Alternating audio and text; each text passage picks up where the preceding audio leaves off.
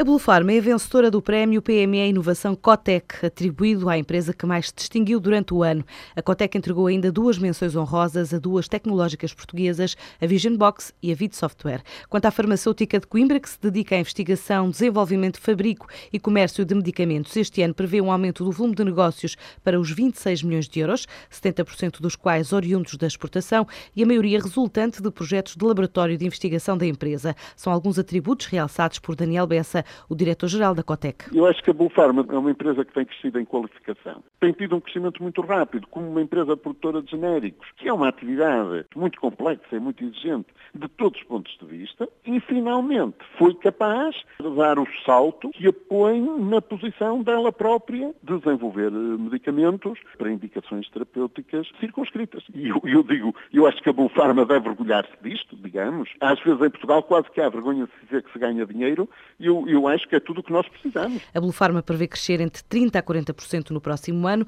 Para já vai desenvolvendo projetos de investigação com universidades portuguesas e ajuda a lançar novas empresas. Rumo à África, a Niassa já foi ponto estratégico do comércio do Marfim, é a província mais a norte do território moçambicano, fica a 2.800 km de Maputo. Na linguagem local, Niassa significa lago, mas para as pequenas e médias empresas portuguesas pode significar oportunidades de negócio em setores como a agricultura, minérios e turismo, com benefícios e incentivos fiscais específicos para o desenvolvimento da região. Para David Daniel, o presidente da Câmara de Comércio Moçambique-Portugal, Niassa é uma porta de entrada para os empresários portugueses, numa altura em que as autoridades manifestam interesse no conhecimento estratégico que os portugueses oferecem a nível de PMEs. Nós julgamos que Portugal tem um conhecimento e não há muito estratégico na área das PMEs e a economia moçambicana está-se a desenvolver e ao estar-se a desenvolver abre aqui uma janela de oportunidade para haver parcerias entre empresários privados moçambicanos e portugueses. E sendo uma província que está um bocado para o norte,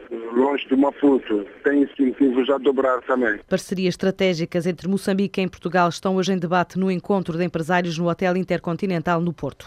Os empresários que pretendam conhecer as oportunidades de negócio junto do BIRD, o Banco Europeu para a Reconstrução e Desenvolvimento, têm hoje um seminário na sede da ICEP em Lisboa, com encontros bilaterais já agendados com especialistas.